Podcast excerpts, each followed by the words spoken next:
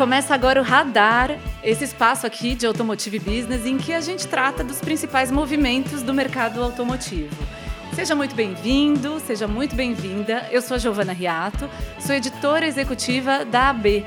Estou aqui com o Bruno de Oliveira, como sempre, nosso repórter. Oi, Bruno. Tudo bom, Giovana? Um abraço a você e a quem está nos assistindo e nos ouvindo agora. Muito bem. Também está com a gente convidado especial, importado do Rio de Janeiro, Fernando Miragaia, que é nosso editor de soluções de conteúdo. Tudo bom, Mira? Tudo bem, Gia, tudo bem, Bruno, tudo bem? Um abraço aí a todos os ouvintes e todos os espectadores. Um prazer estar aqui participando do Radar. Sim, enfim, a sua enfim, visita enfim. a São Paulo é sempre bem aproveitada. Muito bom. Hoje a nossa pauta aqui é sobre os últimos movimentos da Caoa Cherry, que anunciou um fechamento da fábrica aí inusitado por três anos até 2025. Então, roda a vinheta que a gente vai falar disso.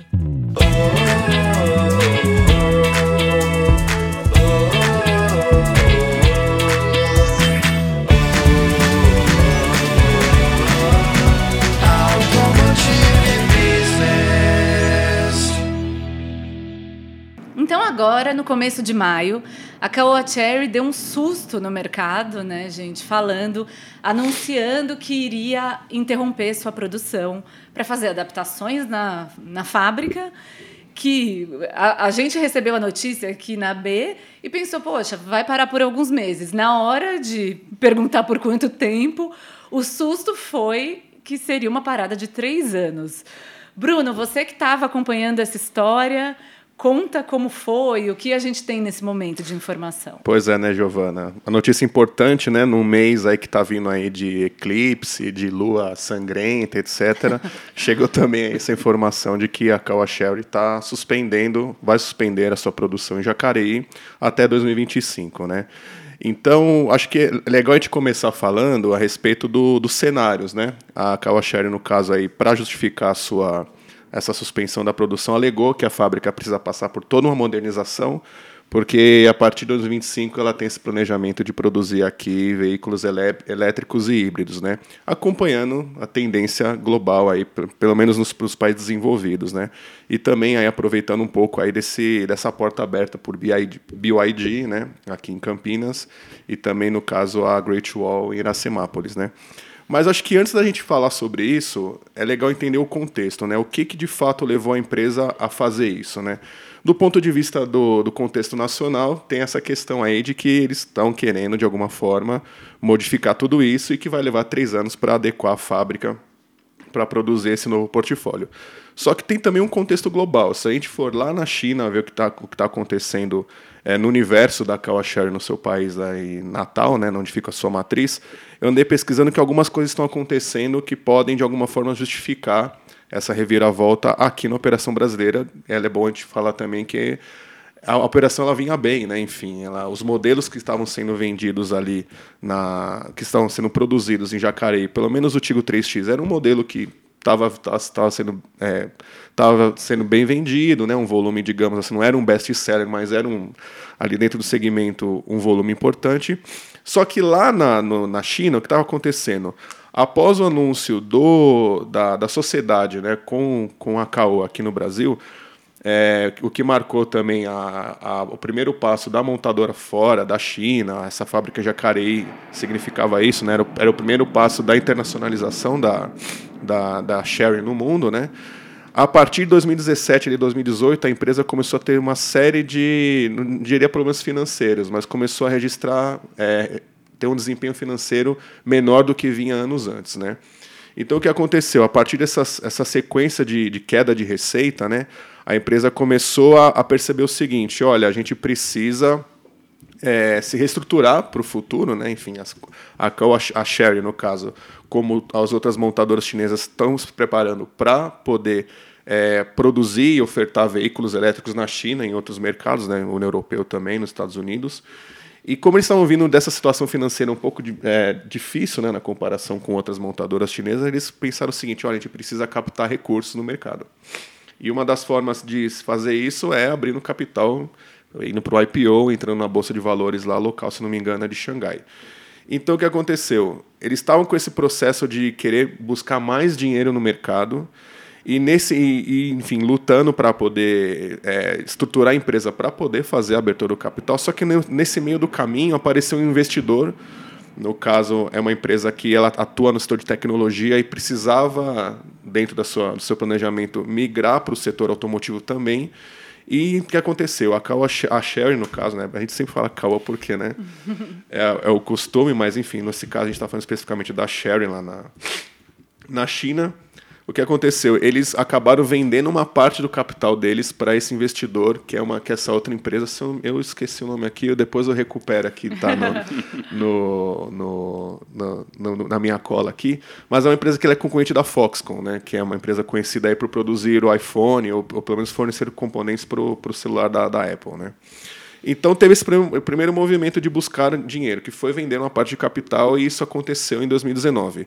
Na sequência, veio toda essa estruturação aí para poder abrir o capital, só que uma das pretensões desse novo investidor, né, desse novo sócio, digamos assim, da Sherry lá na China, é ter um portfólio extremamente focado em veículos elétricos e híbridos.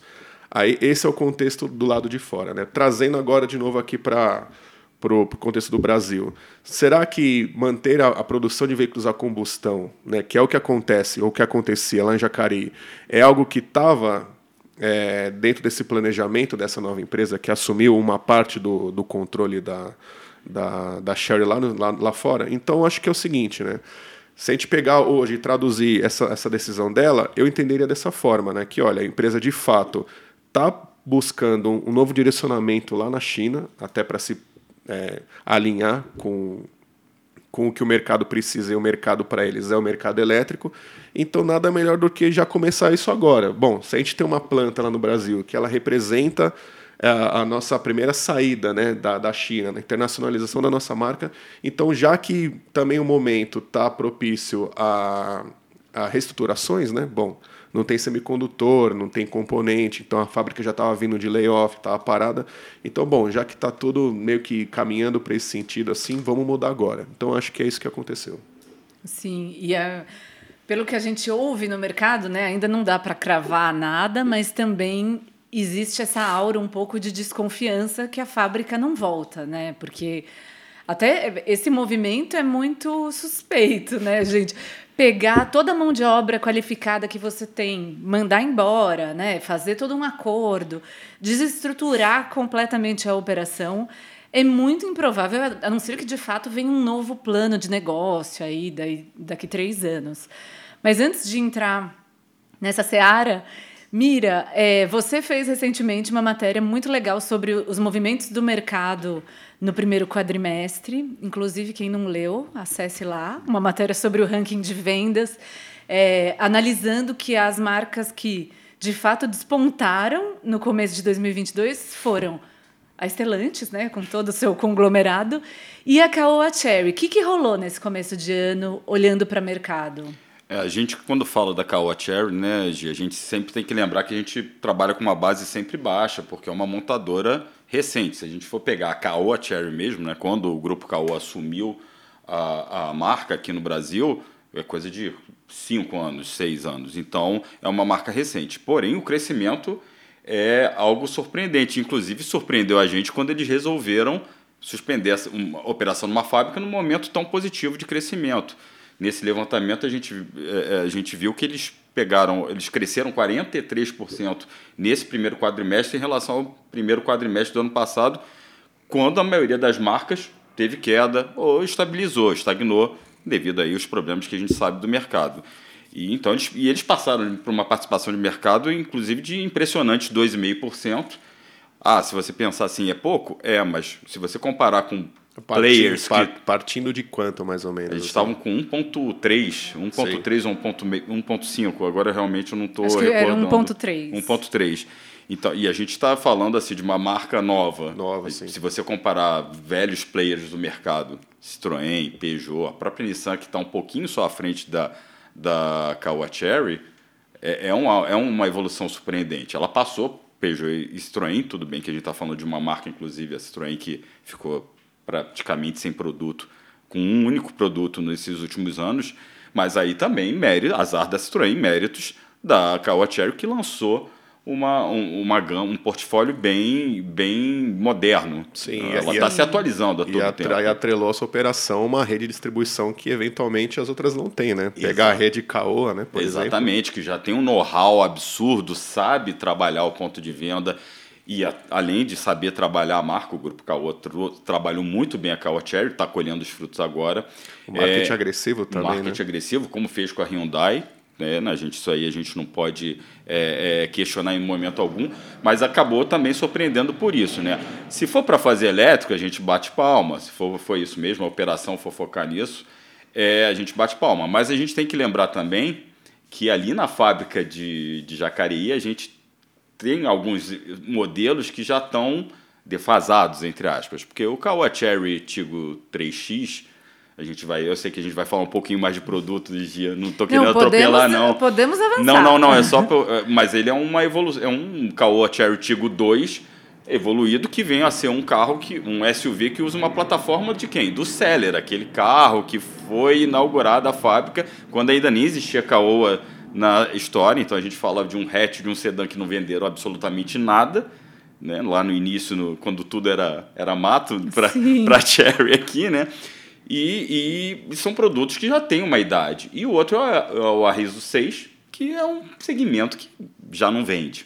Sim. A verdade é essa, né? Eu lembro Tem... que eles falaram, a gente vem para brigar com o Jetta, com esse carro e tal. Que de certa forma era um carro que era interessante do ponto de vista de itens, etc., de preço também, né? uhum. né? Mas como você falou, o segmento de sedã, né? Sedã uhum. médio seria, Mira? Né? Sim, o Arriso 6 seria o sedã médio, o Arriso 5 aquele sedã compacto premium, né? Sim. Mas assim, é, a gente vê que também que as operações, então acho que foi pode, pode ser uma conjuntura de fatores, como você falou, o investidor lá fora, é, pouca, é, apesar do Tigo 3X ter sido lançado, vender bem, talvez não tenha alcançado as metas que eles imaginavam. Um, um SUV que é o mais barato do mercado, mas já não tem tanto fôlego. Então, acho que, na minha visão, foi uma conjuntura de fatores. Opa, de repente é a hora mesmo da gente fechar. Não estou nem elogiando, nem defendendo qualquer fechamento de fábrica, mas, pelo amor mas de está fechando, hein? eles não fecharam. É, não é, mas está fechando. É. Agora, surpreende realmente o prazo. A gente está falando de três anos, anos, é, quase três, três anos. Três né? anos aí sem produzir nada. E né, o futuro desses modelos, né? Como é que vai, a gente a gente fica na expectativa também. Vai sair de linha, vai tirar, é a, é a deixa para o Arriso 6 sair, só vender SUV mesmo. Aí fica no ar a dúvida. É, Sim. eu recuperei aqui, só voltando um pouquinho, Gi, eu recuperei o nome da empresa que, que agora comprou participação na, na, na Share Automobile, né? É a Luxshare, o nome da empresa, que é essa concorrente da Foxconn. É uma empresa que tem um, tem um vasto aí, uma vasta, é, um vasto know-how aí no fornecimento de componentes eletrônicos e lá na China, pelo que a imprensa chinesa fala, né, enfim, né, se bem que é a única fonte que nesse momento dá para a gente contar, né, não temos correspondentes na China, mas é uma empresa que ela estava desejando entrar no segmento automotivo. Então, naquela onda, igual a gente falou no último episódio de fusões e aquisições, rolou essa, essa negociação, ela, a, essa Luxshare encontrou uma oportunidade é, na, na Sherry, né, que voltando, né, uma empresa que ela está precisando de recursos para poder se adequar a essa nova realidade da manufatura de veículos elétricos, né, está em busca de, de, de recursos, vendeu uma parte do seu capital para essa empresa e agora o que se fala é que eles estão se preparando para abrir, abrir, o capital lá na China. Bruno, se eu puder voltar, Gil, claro. só a, a, questão do mercado que a gente estava falando, também fica a dúvida, né? Como é que vai ser a evolução, né? A Cherry tinha um, inclusive tinha metas ambiciosas, que a gente estava comentando isso antes de entrar no ar, mas o, o, o a gente tem essa questão do, da participação de mercado, que a gente chegou a 2,5%. Poxa, legal, acabamos de elogiar e foi uma das marcas que se destacaram nesse quadrimestre. Mas e agora? Tudo bem, Sim. a gente está falando de três produtos que talvez não contribuam, mas será que não contribuem tanto? Como é que vai ficar o restante da linha? Então cria uma certa expectativa em relação à própria marca Sim. que a gente não esperava, né? Sim. Pegou a gente de surpresa. E para onde vai pra tudo onde isso? vai né? isso tudo? E eu acho que tem uma coisa que é interessante a gente resgatar, que até acho que foi ainda em 2021, em uma entrevista que, que a gente fez com o pessoal da Caoa Cherry, eles tinham muito claro que a meta para esse. Na verdade, foi em 2020. A meta para 2022 era chegar a 3% de participação e depois, mais a médio prazo, alcançar 5%, que, ok, mais ambicioso, mais difícil a briga aí. Mas se a gente observar, eles vinham chegando perto de talvez fechar esse ano com 3%. E é o que levanta ainda mais a suspeita de que talvez seja um, movimento internacional, né? Porque, de repente, eles estavam cumprindo um certo plano e, e, os objetivos mudam, o, o, horizonte muda da organização. Né? Ah, sem dúvida, o contexto realmente era outro, né? Antes da, da, da, do anúncio da sociedade com a Caoa aqui no Brasil, né? Mas eu também uma coisa que é, que é legal a gente colocar aqui também é que dentre as marcas chinesas é o que se fala que é que está mais atrasada em questão de, é, em termos de, de preparação de manufatura e de desenvolvimento de produto ligado ao mundo elétrico, híbrido, etc., é justamente a Sherry.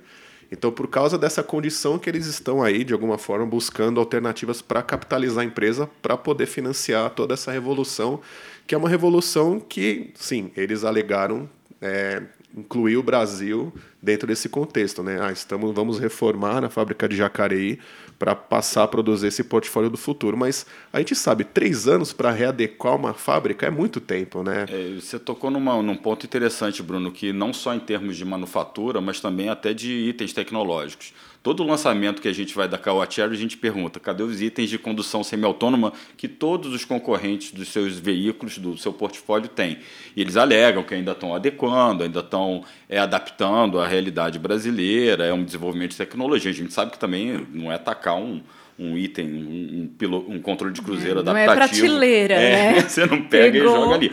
Mas, assim, é, há uma certa demora, uma certa, um certo atraso até tecnológico, entre aspas, é, no, do ponto de vista desses itens mais modernos. Né? Agora, se eles se, se, concretizar que eles vão fazer realmente uma linha de elétricos também, a gente, eles estão se preparando, eles estão antevendo, né? eles estão dando um passo bem à frente do que outras marcas até mais tradicionais e até mais estabelecidas aqui no Brasil. Se eles estão projetando uma produção de veículos elétricos em Jacareí, aqui no Brasil, a gente também, é, se, se for se concretizar, eles estão dando um passo, estão pensando a longo prazo. Sim, acho que uma medida dessa ela, ela, leva um pouco menos de tempo do que eles anunciaram, né? Você transformar uma fábrica, por exemplo, se a gente pegar em termos de projeção, a a Great Wall chegou agora, comprou recentemente a fábrica da Mercedes, tem um planejamento mais ou menos de um ano para poder importar alguns modelos, começar o trabalho aqui no Brasil e produção nacional já no ano que vem, se eu não me engano, no segundo semestre. Não são três anos, é um tempo menor numa situação de que a empresa está tendo que vai ter que readequar, vai ter que construir uma linha do zero de elétricos aqui em Iracemápolis. E o que que, por que eu estou falando isso? Porque eu acho que isso reforça essa questão de tipo assim, olha, a Sherry está esperando ver o que vai acontecer institucionalmente com ela. Sabe? Como é que a gente vai. Como, como vai ser a empresa daqui para frente, já que a gente tem que buscar recursos, tem que, tem que se capitalizar para poder fazer investimentos. Né? Então acho que é mais ou menos nesse sentido, porque se fosse só uma re, re, readequação tecnológica, seria muito menos tempo.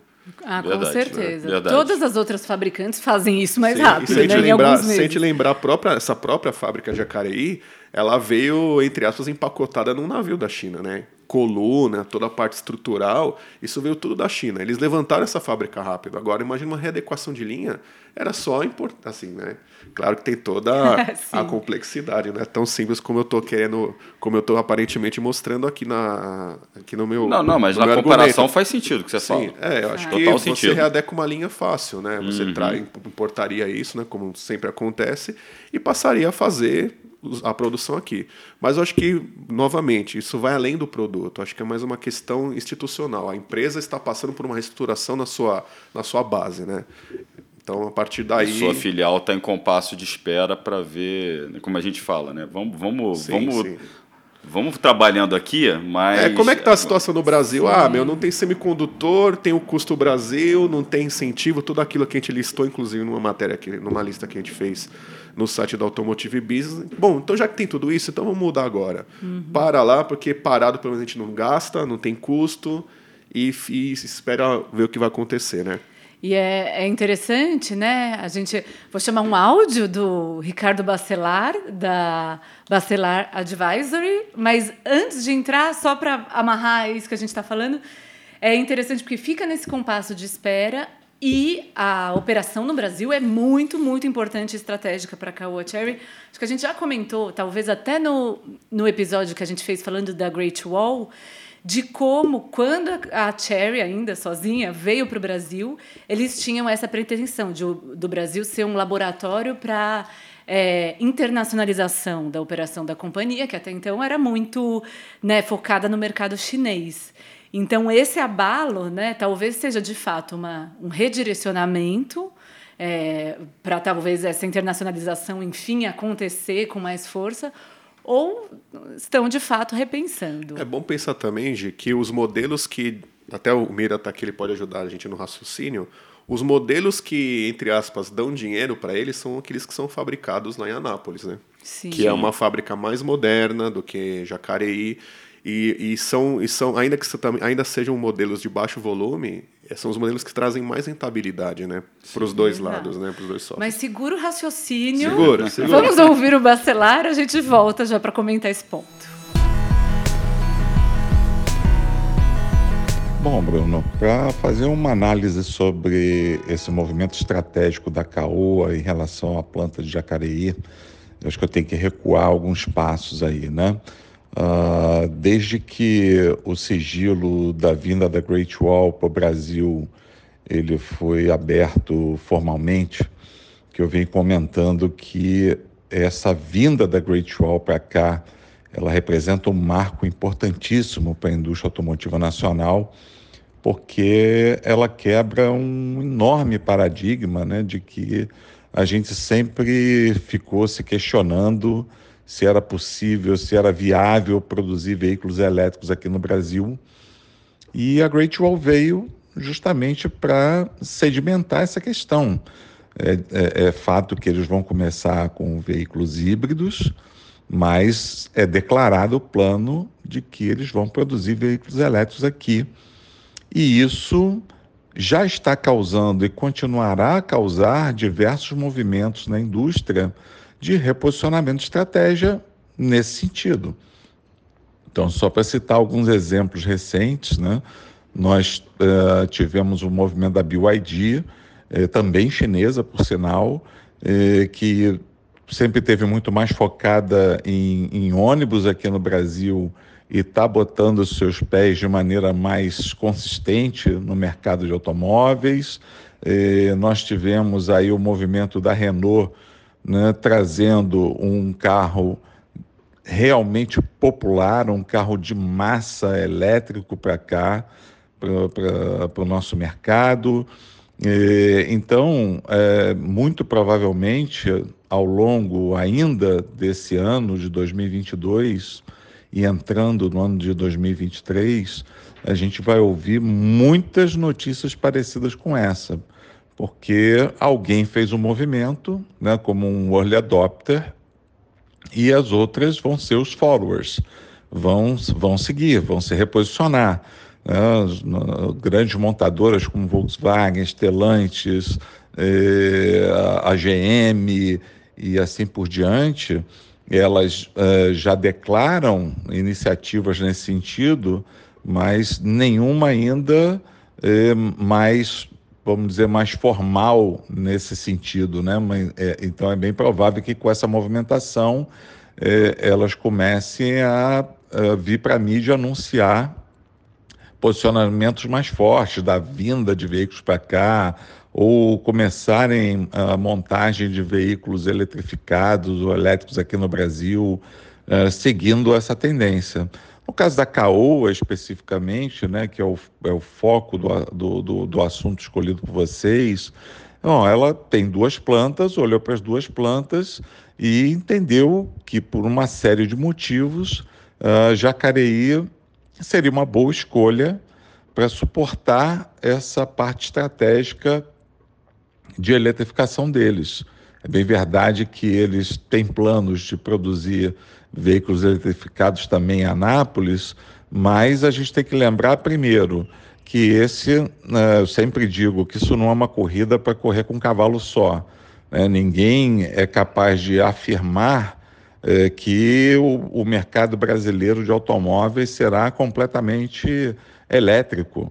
Né? A, a indústria vai prover para os consumidores uma série de alternativas. Né? Então, nós continuaremos oferecendo motores a combustão muito provavelmente é, cada vez mais focados em etanol puro.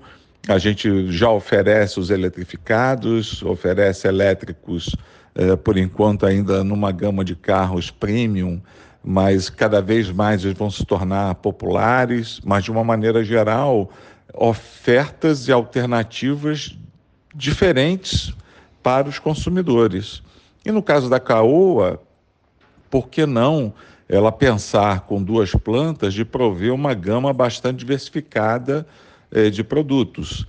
É, é, claro que a gente pode derivar por uma série de outras, uh, outros achismos, outras possibilidades, argumentar que ah, não, não tem incentivo fiscal é, num, nível análogo é, a, a, a outra planta de Anápolis, você pode dizer que, ah, ou, ou, inferir né, que o, o, o, o nível de obsolescência tecnológica dessa planta para ser transformada eh, numa planta para produção de veículos elétricos vai demandar eh, dois, três anos. Eh, é difícil, até porque a gente não tem ainda né, uma planta de veículos elétricos no Brasil não dá para você ser assertivo e dizer, ah, uh, o tempo projetado, anunciado pela CAU é demasiadamente grande. A gente não tem parâmetro para dizer isso, né? É, isso a gente só vai ver com o tempo. A gente também é, tem que trabalhar em cima das informações oficiais da CAOA.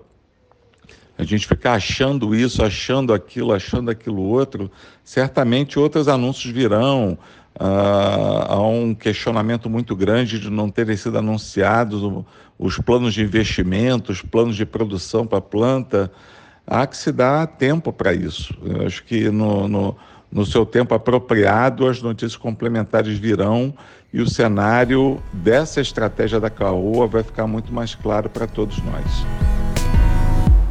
É, o Bacelar trouxe esse aspecto da eletrificação, né, que é um movimento importante. Mira, você que acompanhou toda a trajetória da Cherry, depois caiu a Cherry no Brasil e vai acompanhar ainda, né? Vamos ver o que vai acontecer. Mas o que, que você percebe de evolução de produto e desse ponto que o Bruno levantou antes da gente ouvir o áudio, que é de sustentar essa operação comercial só com o que é feito em Anápolis? É, em relação ao nascimento da, da, da Cherry, né? vamos falar Cherry, que era o seller, realmente para cá a evolução é absurda. E depois que o grupo Caoa assume as operações, realmente você tem uma melhora de produto visível. Isso aí a gente não pode negar. Eu acho que hoje nenhum carro da nenhum SUV da Caoa Cherry deve nada a nenhum outro carro que a gente tem que o mercado prefere, né? Os preferidos do mercado, os preferidinhos, Sim. queridinhos. Mas assim, eu acho que não deve nada. Claro que tem um defeito ali, outro ali. As coisas são ajustes, como a gente tem outros produtos consagrados de marcas mais conhecidas no Brasil. É, mas o que a gente vê realmente do Seller, eu não vou nem considerar o Seller, mas justamente do início da, da operação da Kawa Cherry, do Tigo 2, e a gente vê sempre uma preocupação em renovar, mesmo que seja só uma remodelação, mas são remodelações profundas. Isso aconteceu com o Tigo 7, aconteceu agora do Tigo 2 para o Tigo 3X. Então a gente vê essa constante preocupação em estar tá atualizando o portfólio. E assim, é, é um, isso contribui com certeza para esse ganho de mercado, fora aí a estratégia de marketing, custo-benefício, que são coisas que acompanham os produtos, mas a gente vê realmente uma evolução também é, é, do portfólio da, da Kawa Cherry. Acho que, como eu disse, não, não deve nada a ninguém. E o que o Bruno falou faz todo sentido. E, e não é só a Caoa Cherry que está fazendo isso. O que a gente vê claramente é que as marcas, inclusive as marcas, as quatro grandes, as ex-quatro grandes, é. as três grandes, né, as que a gente tinha tradicionalmente, uma preocupação, um foco em produtos de maior valor agregado. O, o, mercado, o, o, o mundo está indo caminhando para isso. A indústria automotiva global caminha para isso. E os SUVs foram a grande oportunidade, é, foi, foi a porta que se abriu para essa estratégia. Lá com o EcoSport, em 2003, embora todo mundo... O projeto Amazon. O projeto Amazon, mas ali a, a Ford foi visionária. Infelizmente, a Ford não está aqui produzindo mais o EcoSport, mas ela abriu a porta para a indústria automotiva ver que era possível fazer um, um, um compacto, no caso, é, com baixo custo e ganhar e ter um valor agregado maior vendendo na roupa de um SUV, de um utilitário esportivo.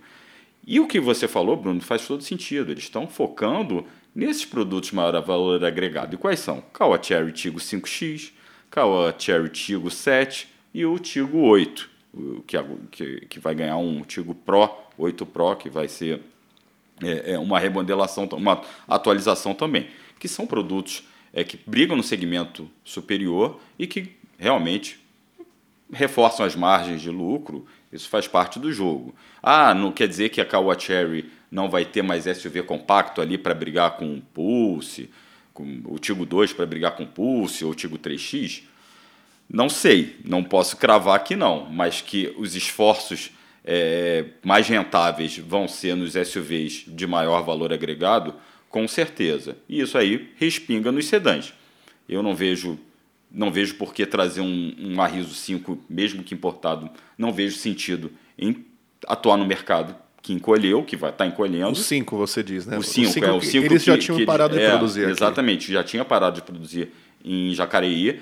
E o Arriso 6, o futuro dele, é complicado você continuar insistindo num segmento que tem é, player forte, que é o Toyota Corolla, que tem volume baixo, o próprio Corolla já perdeu o posto de Toyota mais vendido para o Corolla Cross, então tem volume de, de, de venda baixo e um segmento que vai enfraquecer, está enfraquecendo. Ah, se você pensar, vamos pegar os órfãos do Honda Civic, pode ser uma estratégia.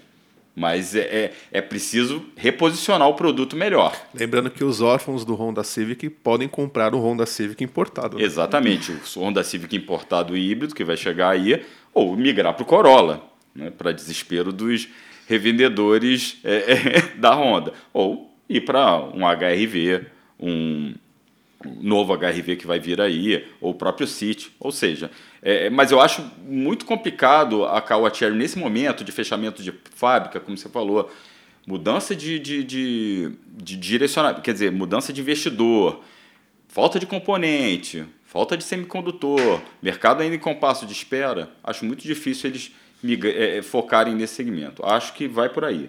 5x para cima é o foco da Caoa Cherry, como, como é o foco de várias marcas aqui no Brasil atualmente. E tem outra coisa também, eventualmente, se for o caso, né, se eles estiverem pensando em retomar a venda de um, de um, um SUV compacto, por exemplo, aqui no Brasil, ou até de um sedã, dá perfeitamente para eles produzirem isso em Anápolis. Que é uma fábrica muito grande, ela, ela tem espaço para esse tipo de. E recebeu um belo investimento no ano passado de um milhão, um bilhão e meio, certo? Sim, sim. E é uma fábrica que ela, que ela tem, ela está inserida no contexto dos incentivos fiscais lá do, do da região centro-oeste e nordeste. E tem um, um centro de, de, pesquisa e desenvolvimento muito moderno lá em Anápolis, né, que é o que a, a Caoa mantém lá para desenvolvimento de, de veículos, novas propulsões, etc. Ou seja, tudo conspirava contra Jacareí, né?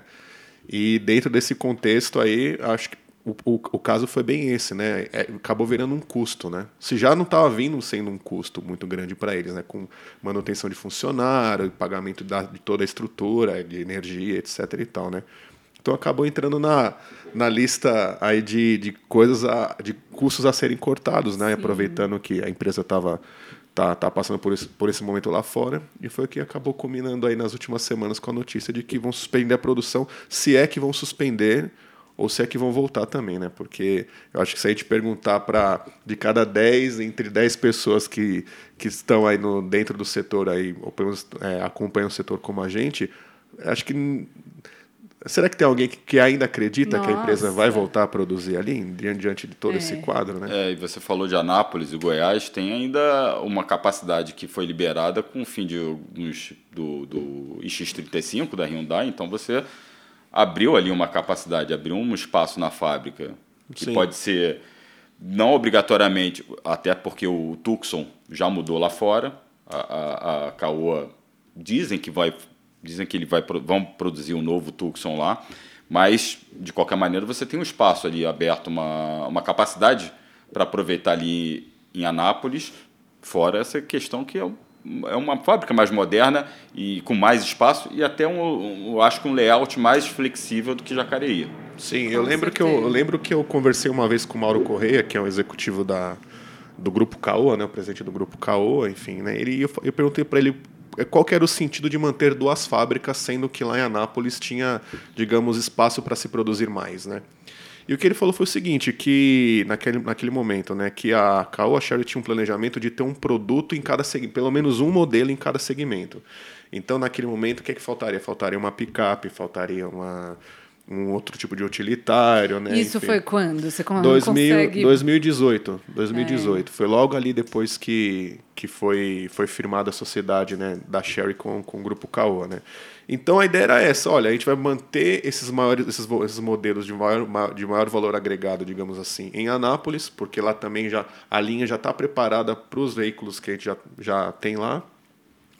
Aí seria um sedã, um compacto e um SUV compacto em, Aná, em Jacareí, perdão, que daí complementaria né, o portfólio, e os modelos que viriam seriam mais ou menos essa pegada, né, de ah, naquele segmento onde a Caoa Sherry não teria produto ainda, né, que seriam os elétricos, seria eventualmente um utilitário, uma picape e tal.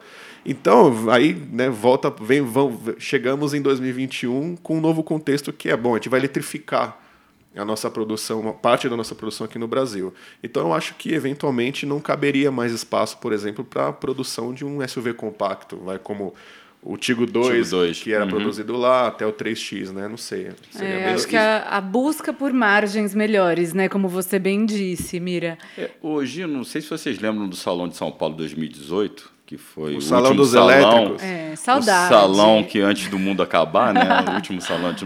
Mas lá a Kawatieri falou de uma penca de elétricos. Eu lembro que era muito elétrico e já, é, já era Kawatieri, né? Sim. Mas de lá para cá a gente viu pouco movimento nesse sentido, a exceção do Arrigo, Arriso, desculpa, Arriso 5E.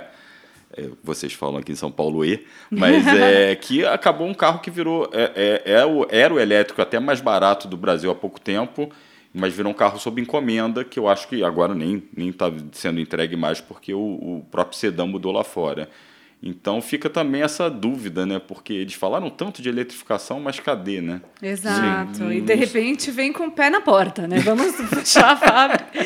É, o Bruno levantou esse aspecto dos incentivos para a fábrica de Anápolis, e a gente tem um ponto de vista bem interessante do Lucas Jamaral Afonso, ele é doutorando em sociologia e consultor em desenvolvimento industrial.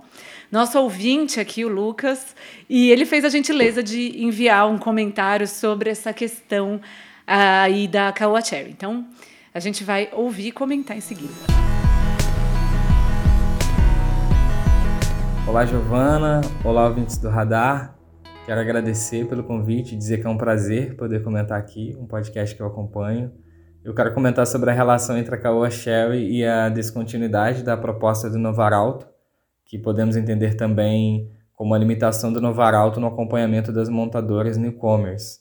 Estou usando essa categoria que foi utilizada pelo Ministério do Desenvolvimento, Indústria, Comércio Exterior e Serviços, que estabeleceu três segmentos para identificar os benefícios da nova política industrial, que foram os First Commerce, Late Commerce e New Commerce a Kawa Sherry faz parte né, dos newcomers e eu estou usando essa categoria para comentar aqui um artigo publicado na Revista Brasileira de Ciências Sociais no ano passado pelo professor eh, Rafael Lima, da Universidade Federal Fluminense, e pelo professor João Dulce, da Universidade Federal de Juiz de Fora. Ambos são sociólogos e eles publicaram o artigo intitulado Trabalhando sem a Ford, Política Industrial e Ação Corporativa em São Bernardo do Campo.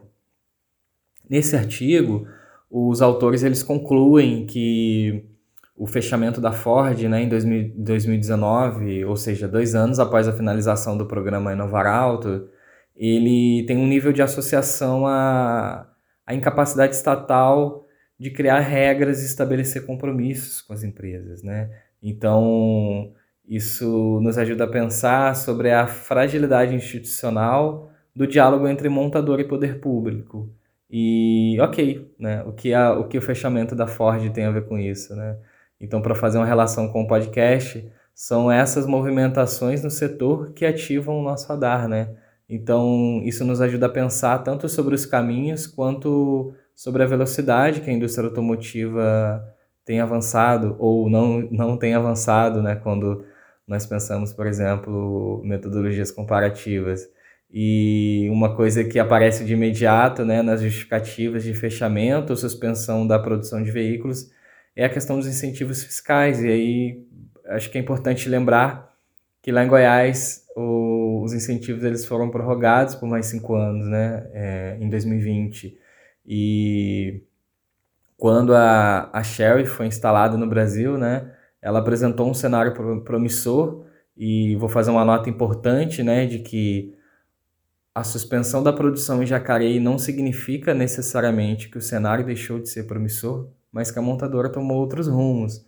É, e eu estou falando isso porque em 2018, né, o, o Luiz Cury, que era o vice-presidente da Sherry no Brasil, ele afirmou né, que a Sherry estava é, pensando é, o desenvolvimento e a produção de veículo especialmente para o mercado brasileiro, né, é, atrelado ao Centro P&D, né, de Pesquisa e Desenvolvimento da, da Sherry.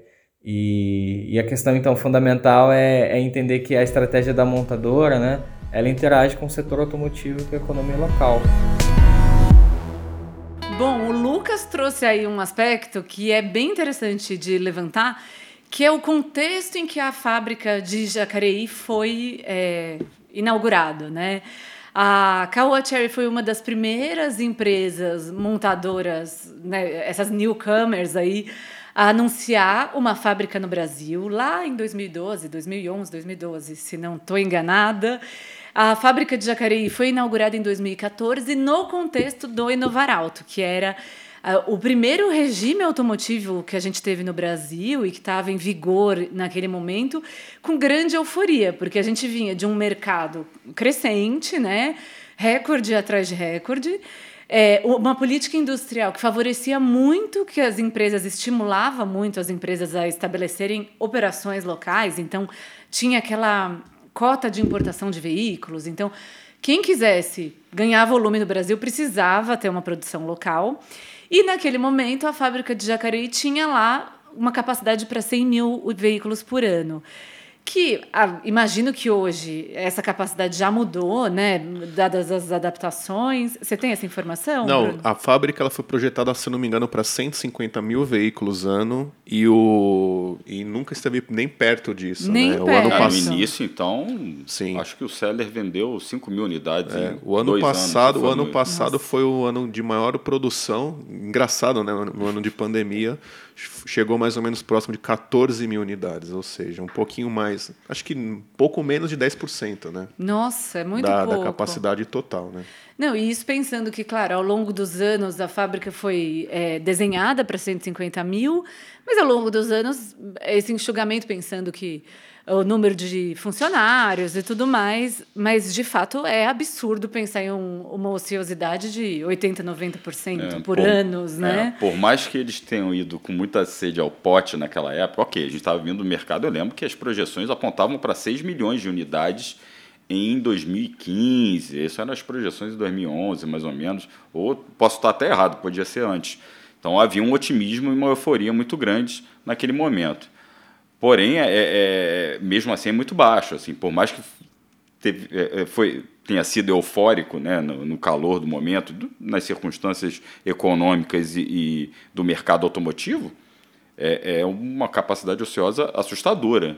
Para 140, 114 mil que você falou, né? Sim. Para 150 mil. Nossa, é um né? É um, ninguém Sim. sustenta essa operação. Exatamente. E é interessante porque teve, a gente até vem falando, né? Falando muito no nosso site dessas reuniões recentes que a Anfávia tem feito com o governo, as demandas do setor automotivo para o governo, uma interlocução que estava complicada, estão tentando melhorar esse canal.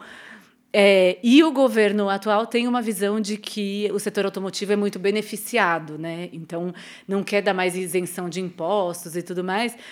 Mas é curioso, e até esse ponto de vista que o Lucas trouxe no áudio, de que, de certa forma, naquele contexto, o governo estimulou o estabelecimento de fábricas locais, em um contexto de crescimento é, alucinado até do mercado. Esse mercado deu, deu errado muito rápido, né? porque rapidamente começou a cair e tudo mais. Essas fábricas, é, e a Caoa Cherry inclusa, e não decolaram. É, em 2018, a Cherry firmou essa, essa sociedade com a Caoa, então ficou essa sino-brasileira, mas ainda assim não teve como é, é, reverter um contexto em que a gente enfrentou pandemia e tudo mais, pensar em uma fábrica que produz 14 mil veículos por ano, em uma, com uma capacidade Sim. muito maior. É, eu acho que a Caoa, a Caoa salvou a Cherry, entre aspas, né? salvou a Cherry. As operações da Cherry, que eram muito tímidas aqui, não se sustentavam, mas não conseguiu salvar Jacareí. Exato. Acho que é por aí. Sim. Uma coisa que é legal a gente, a gente falar também é com relação ao modelo né, de sociedade né, da Caoa com a Sherry. Como o Mira falou, foi uma, foi uma situação interessante para as duas, porque naquele momento a Caoa precisava de produto, né? E eventualmente para desenvolver um produto aqui no Brasil, etc e tal, demoraria mais tempo do que você, por exemplo, fazer uma sociedade com uma empresa que já tem um já tinha um portfólio naquele momento amplo na China, né? E no caso da Sherry seria mais ou menos isso. Olha, eu, eu, eu preciso expandir minha marca, eu preciso ganhar mercado. Se a gente pensar, a gente, a gente costuma falar, ah, o mercado brasileiro, Caoa Share, mas aqui a gente tem que pensar também que a empresa via a operação brasileira como um, um hub para a América do Sul, uhum. ou seja, ela não estava querendo produzir aqui só para atender o nosso mercado, estava querendo também exportar para para outros mercados aqui na América Latina. Só que assim, é, tudo com muita cautela, né? Então, imagina, por exemplo, ah, eu quero estabelecer uma produção de veículos no Brasil. Você pega um, um investimento, aplica no país e constrói tudo e, e, e, toca a ficha, né? No caso deles, não. É assim, ó, eu vou fazer primeiro uma sociedade para ver como é que vai reagir, entendeu? Então, assim, eu acho que esse essa sociedade com a Kawashare ela, tão, era, ela era tão flexível para a Sherry a ponto de chegar num momento adverso como é agora e esvaziar, entendeu? De chegar e falar assim, ah, não está dando certo, então só vamos, vamos fechar aqui, vamos suspender e acabou. Porque imagina se eles de fato tivessem entrado nessa onda da produção nacional, como era a ideia lá no começo, né? Você ter mais funcionários eventualmente do que tem, do que tem hoje, você ter mais produtos, ter mais linhas, etc. Ter um tamanho maior, né? Então acho que ela, ela de alguma forma foi cautelosa nesse sentido de, olha, vamos falar que a gente está se internacionalizando, vamos tentar entrar no mercado nesse momento, mas se der tudo errado, a gente tem como sair de uma maneira assim menos dolorosa, digamos assim, né? Exato. Então acho que foi isso que acabou acontecendo. E pegando também esse aspecto, né? Nós temos o caso pensando em demissões, impacto na região. É, nós temos o caso recente de Camaçari da Ford, né? Com a saída da Ford, que de fato é uma cidade que economicamente ficou devastada porque quando a análise, por mais que alguns milhares de empregos ali na fábrica da Ford, mas isso tem uma reação em cadeia do restaurante, do salão de beleza, de, de toda a economia da, da economia cidade. Uhum.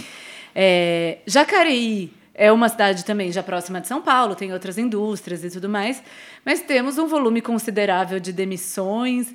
Bruno, você vem acompanhando essa movimentação, né? Quantos empregos? Como está a reação do sindicato? Sim, o planejamento da, da, Kawa, da Share é demitir toda a, a todos a, todo o quadro da, da área produtiva, digamos assim, e 50% da área administrativa, né? Daria mais ou menos aí um pouco mais de 450 funcionários, né? E o que tem acontecido nos últimos, na, nos últimos dias é uma forte negociação, né, com o sindicato e da, da, da montadora com o sindicato. E num primeiro momento, qual era o planejamento dos trabalhadores aí representados pelo sindicato? Era como se fosse criar um pacote de estabilidade que consistia em pagar o mês de maio é, como se fosse um mês trabalhado normal, pagar os salários, etc. E a partir de junho cinco meses de layoff, né?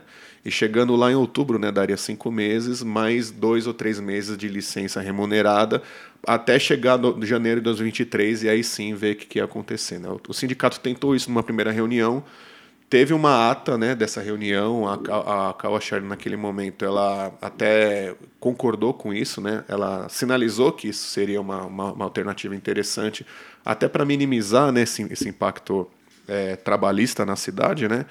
Só que aí, numa, numa segunda reunião, ela voltou atrás, né? É, ela alegou que o layoff ele só é aplicado em momentos onde a produção ela é reduzida ou, ou pelo menos quando há uma expectativa de retomar rápido a produção, que não é o caso, né?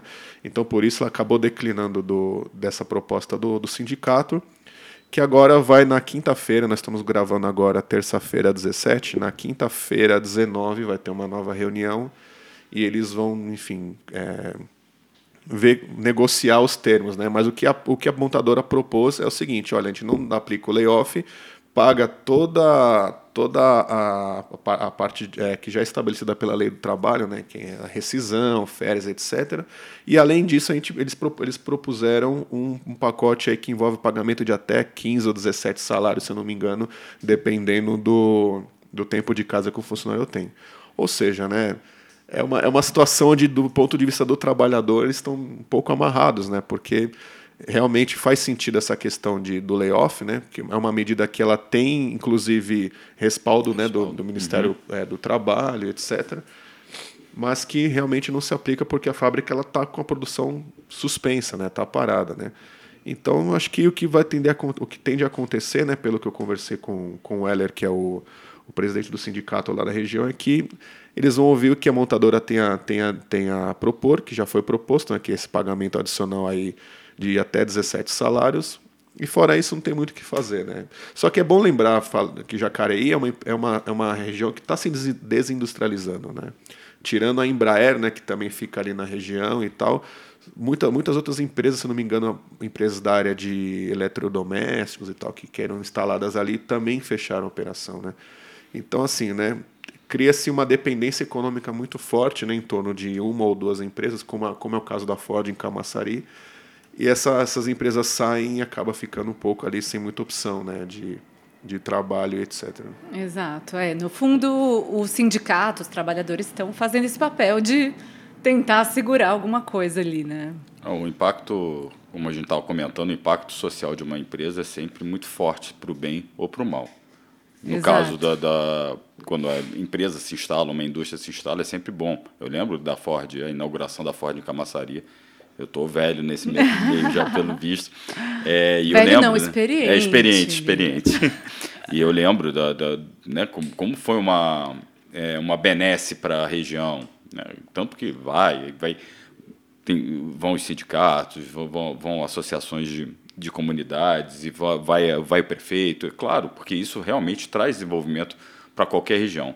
Mas a gente esquece, às vezes, eu acho que é isso, a dependência. Falta um pouco de planejamento no Brasil para evitar que a saída de uma fábrica é, destrua a economia é, é, local. Destrua não, mas abale significativamente. E não é só um problema brasileiro, né? É, eu falei brasileiro, mas a gente tem né? Detroit. Detroit é um Sim. grande exemplo, a gente conhece porque é, vai lá por causa dos salões ou eventos. As sedes das grandes montadoras americanas ainda eram lá há pouco tempo, é, ainda são lá, na verdade. Mas é, você vê que foi uma, uma região de a região de Detroit tinha 2 milhões de 2 milhões, a população era de 2 milhões, 2 milhões de pessoas em, no auge do, nos anos 80, anos 90, e hoje são 800 mil. É um, você vê o esvaziamento da cidade puxado por vários fechamentos de fábricas. Ainda tem muitas fábricas lá, mas o fechamento de várias fábricas esvazia e impacta uh, uma cidade, uma cidade grande. E hoje é que a gente vê, a última vez que eu fui lá, que eu vi que é um, um projeto de revitalização da cidade, mas você é mais, passando uma economia pela mais diversificada é, também, né? Mas você passando pelos bairros periféricos é assustador. Você vai bairros totalmente vazios, ainda mais Nossa. depois da crise de 2008. Então é, é, meio assustador.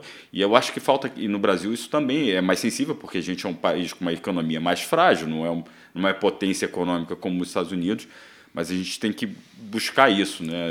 É, é, muito complicado. A gente tem que lembrar que essas empresas elas chegaram até essas cidades justamente por causa dessa questão, né? De, de, de desenvolvimento.